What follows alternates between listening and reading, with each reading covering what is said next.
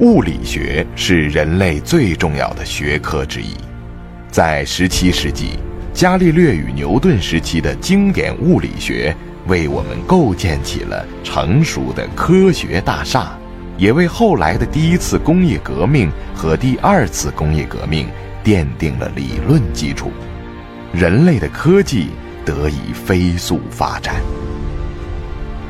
然而，到了19世纪末。经典物理学却迎来了两朵乌云。当时，科学家们无法用经典物理学来解释黑体辐射出现的紫外灾难。一九零零年，德国物理学家普朗克从量子化角度提出普朗克黑体辐射公式，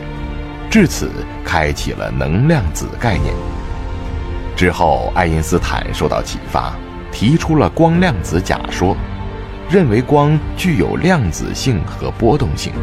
解决了过去几百年的光波和光粒子之争，也让爱因斯坦成为了旧量子论先驱。之所以称之为旧量子论先驱，是因为爱因斯坦并没有将量子论完全发掘出来，这导致了后来量子论。乃至于量子力学的话语权，都转移到了以波尔为首的哥本哈根学派。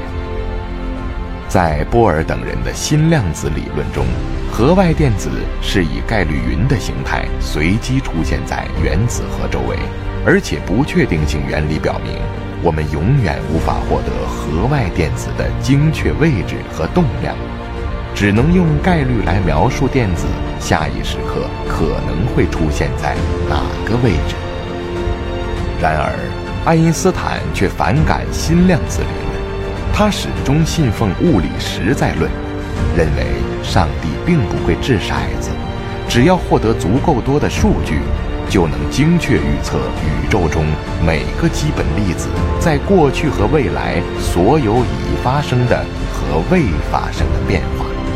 虽然目前测量的结果都是不确定性，但背后应该隐藏了一个我们尚未发现的变量影响测量结果，也就是隐变量理论。因此，与波尔开启了世纪大战。不过，事实证明，爱因斯坦这一次确实错了。一九六四年，物理学家贝尔提出贝尔不等式。实验表明，贝尔不等式不成立，说明不存在关于局域隐变量的物理理论可以复制量子力学的每一个预测。目前，